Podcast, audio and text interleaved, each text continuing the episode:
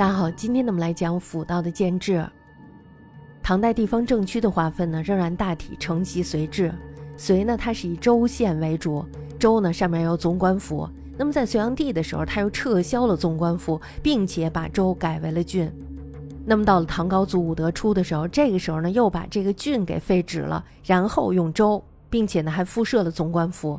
到了末年的时候，改总管府为都督府。那么在玄宗天宝初的时候，这时候呢又把州改为了郡；肃宗的时候又把这个郡改为了州，其后呢一直沿用到唐王。至于州县的数目，朝代不同，数目也是不一样的。大家都知道，十六国时期，他那时候的州呢，就是为了充门面，州越多，说明他的门面越大，所以他把很多的小的县也都改成了州。都督府呢，大多设于国内的要冲地区，每府呢都统数州。也就是说，一个都督府管理很多的州。那么在贞观时候呢，全国共有四十一个都督府，三百五十八个州。除了京畿九州外呢，其余各州均隶属于都督府。这就好比我们现在的北京一样，它是一个城市，但是它却不属于任何一个省。都督府的主要任务呢，是为了统领所属各州的军事，对于各州的政事呢，并不能完全的控制。因为安史之乱以前，诸州政事呢，均直接报告中央。中央的政令呢，也直接下达到各州。除了都督府以外呢，还有两种府：一是设于外族地区的都护府，那么另外一个就是设置于京都及行在的府。这指的是天子巡行所到的地方。都护府一名呢，承自于西汉。我们大家都知道，在我们讲西汉史的时候，就经常说到都护府。自太宗至武后时代前后呢，凡设八个都护府，用来统治降服的外族。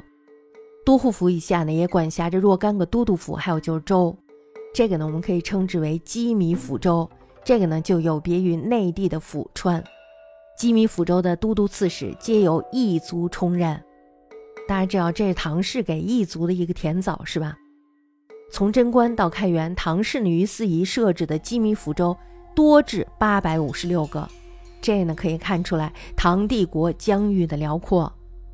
在京都所设的府前后呢，一共有七个。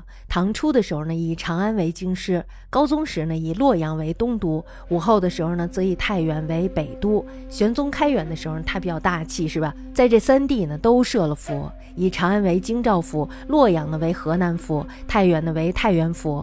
玄宗呢，于蒲州，也就是今天的山西永济市，设置了河中府；扶风郡，也就是今天的陕西凤翔县，设置了凤翔府；蜀郡。也就是今天的四川成都市设置了成都府，大家看这成都历史悠久是吧？其后呢，又于荆州，也就是今天的湖北江陵县设置了江陵府。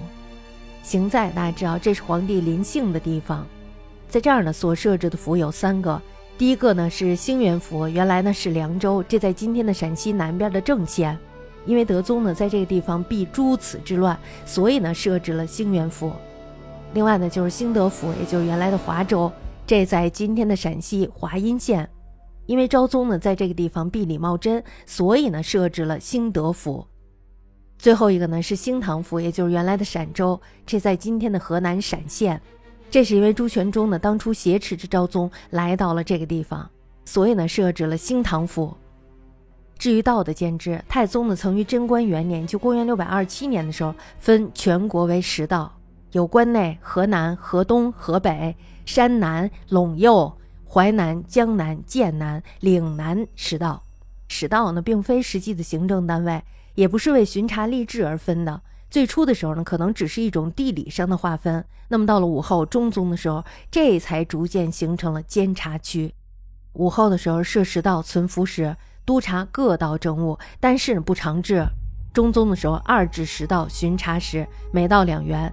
两年一替换，以案诸州，至此呢，逐渐就形成了一规定。那么到了玄宗开元后期的时候，规定每道设置以采访处置使，比如说像汉刺史之职，三年一奏，永为常事。也就说呢，这成为了一个定式。那么到第二年的时候，又在关内设置了京畿道，在河南呢设置了都畿道，分山南道为东西两道，分江南道呢为东西前三道，一共是十五道。